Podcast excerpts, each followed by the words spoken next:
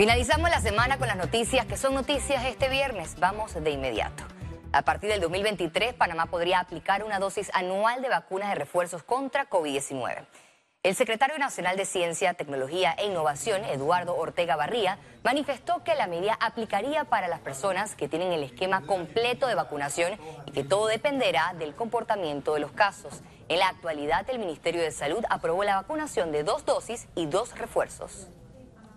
Se está desarrollando ahora en los Estados Unidos y Norteamérica una vacuna nueva que esperemos que esté disponible entre el mes de octubre y noviembre, que tiene dos componentes y que nosotros ya estamos dándole seguimiento técnicamente con el grupo asesor científico del Ministerio de Salud para tomar la decisión de si es necesario en algún momento traer esa vacuna y vacunar. Es probable que en el futuro se tenga que vacunar anualmente y no tengamos que estar dando eh, vacunaciones varias en el año como ha estado ocurriendo.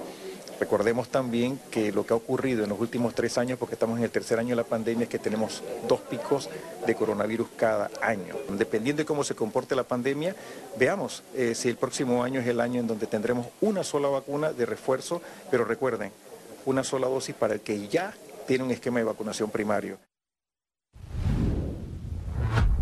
Este viernes se reunió una subcomisión impulsada por la Mesa Técnica de Medicamentos con el fin de analizar la regulación de precios en este sector.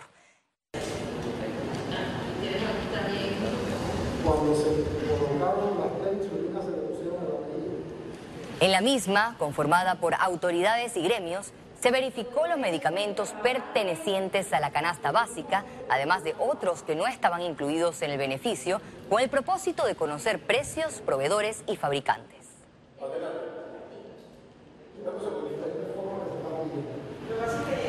De la canasta básica de medicamentos, 108 medicamentos identificados para ser regulados, que pudiera ser precio tope o evaluar el porcentaje de ganancia.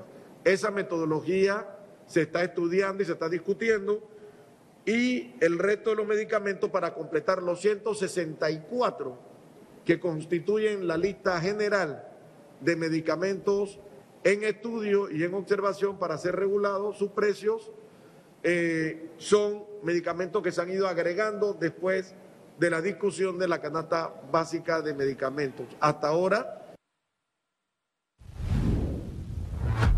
El alcalde José Luis Fábrega insiste en la construcción del nuevo mercado de mariscos, según el representante de Don Bosco, Guillermo Bermúdez.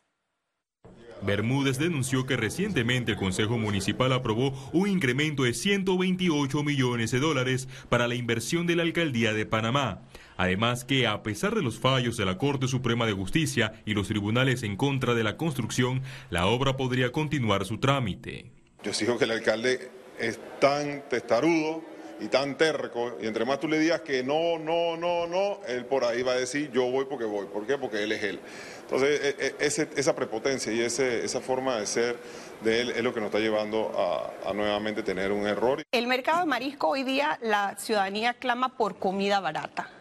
Panamá ha crecido a espaldas al mar. Aquí estamos hablando de tuna en lata cuando podemos comer pescado fresco. En la última modificación de los 43 millones para el mercado de mariscos, el alcalde Fábrega dejó un monto presupuestado de 17 millones de dólares. Es triste.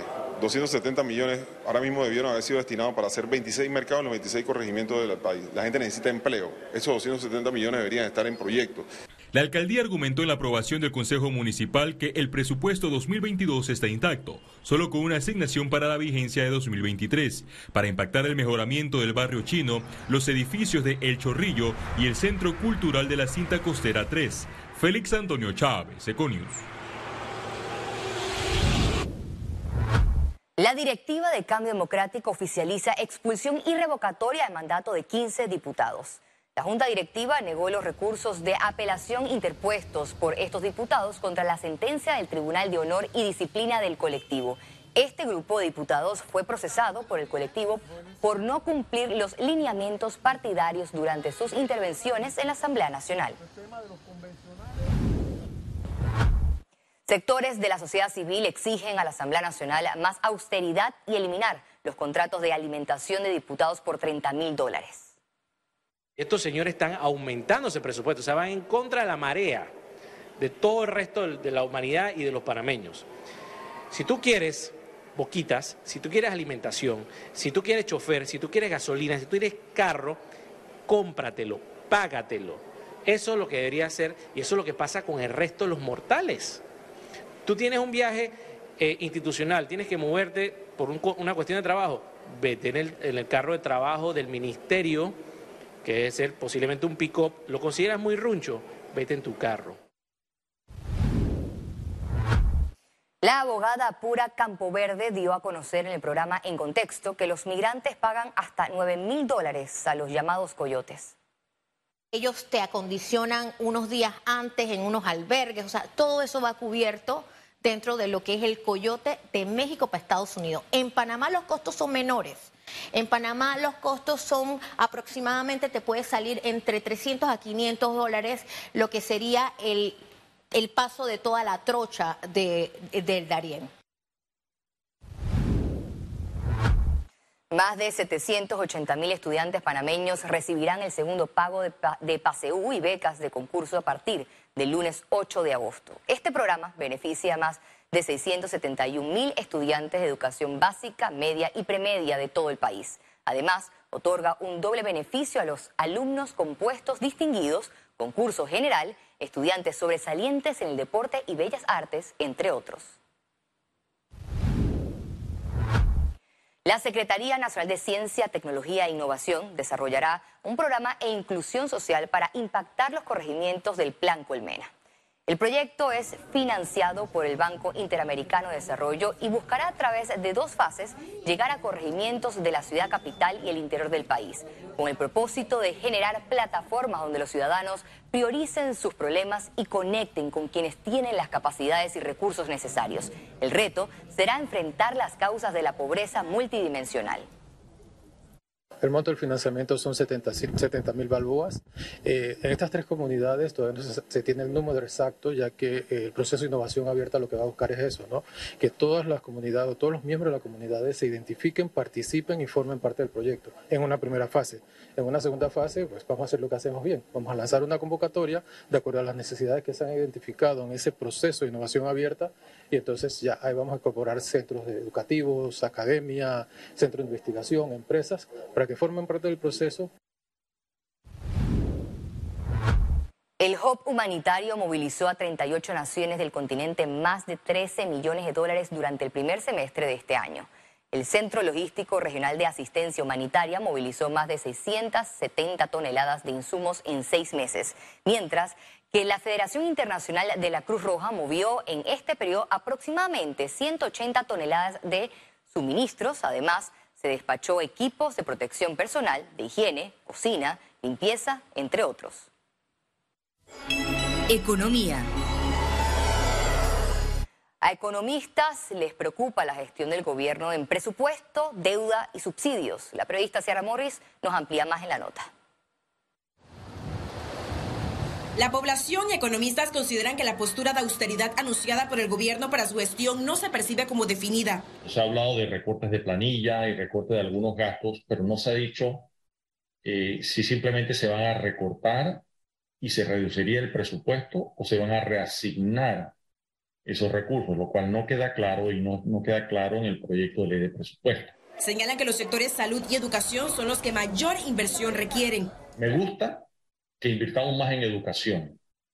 Y entiendo eh, el reclamo de que esa ley de 1995 se cumpla y que lleguemos al 6%, pero paradójicamente lo que más me preocupa es que nadie dice cómo gastar ese dinero para que produzca mejores resultados para la juventud, para los estudiantes y para el país. Se mantiene una molestia de que el gobierno siga dando soluciones solo a través de subsidios. No es que nosotros eh, no estemos de acuerdo que se le dé eh, subsidio a los que menos tienen. Lo que ocurre es que también hay, limitaciones. El gobierno en este momento eh, tiene muchas limitaciones y las limitaciones son precisamente en que no hay suficientes ingresos para poder atender todas las necesidades. Yo creo que es mucho más efectivo como hacen los países desarrollados, con programas de transferencia de recursos muy focalizados a los grupos de menores ingresos más que aplicar un subsidio completo. Y la vista sigue puesta en un endeudamiento público que ha incrementado de 30 mil millones de dólares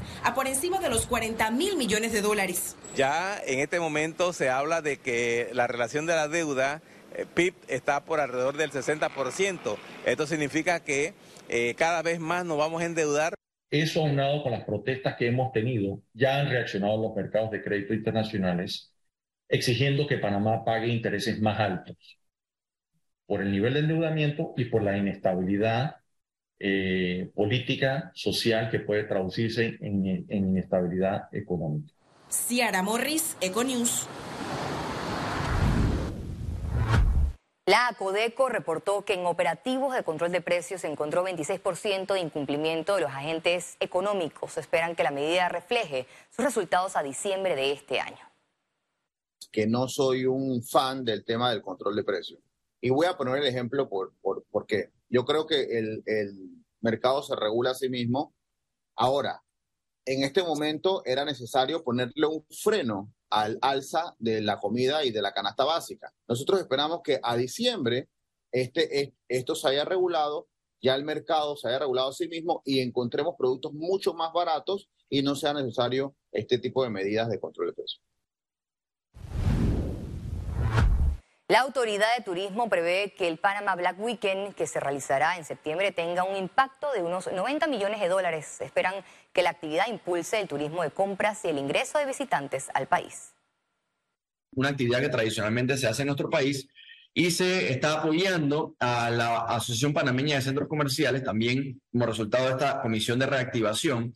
Y eh, con APASECOM, la Asociación Panameña de Centros Comerciales, con este apoyo se está promocionando para traer más de 3.000 visitantes para eh, la actividad que se llevará a cabo del 14 al 18 de septiembre en Panamá, donde participarán más de 1.000 empresas eh, o más de 1.000 tiendas en todo el país con descuentos de hasta 70%. Eh, por ciento.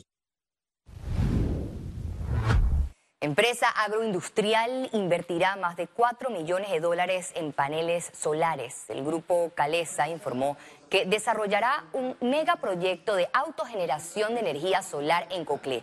El objetivo es reducir las emisiones de dióxido de carbono y desarrollar su producción de arroz, azúcar y camarones con energía renovable. Con este proyecto generarán más de 269 empleos en la región central del país que básicamente lo que estamos buscando es producir el 100% del año todos nuestros productos que consisten en azúcar la estrella, arroz del oro, arroz premier y alimentos larro, producirlos de manera sostenible con energía renovable. Actualmente el grupo eh, ya produce durante cuatro meses con energía renovable a partir de biomasa. Lo que estamos logrando con este proyecto es completar el resto del año.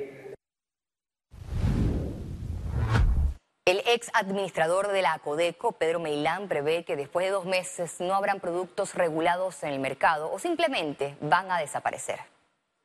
Vamos a ver cómo resulta esto. Eso tendríamos que verlo porque la experiencia internacional, y lo puedes buscar, anda y busca, las regulaciones crean escasez. Y anda, busca los distintos países que han regulado. Fíjate cómo está Argentina, fíjate cómo estuvo el tema de Venezuela, fíjate el tema de estos países que han regulado, cómo les ha ido con esto. Al regreso, internacionales.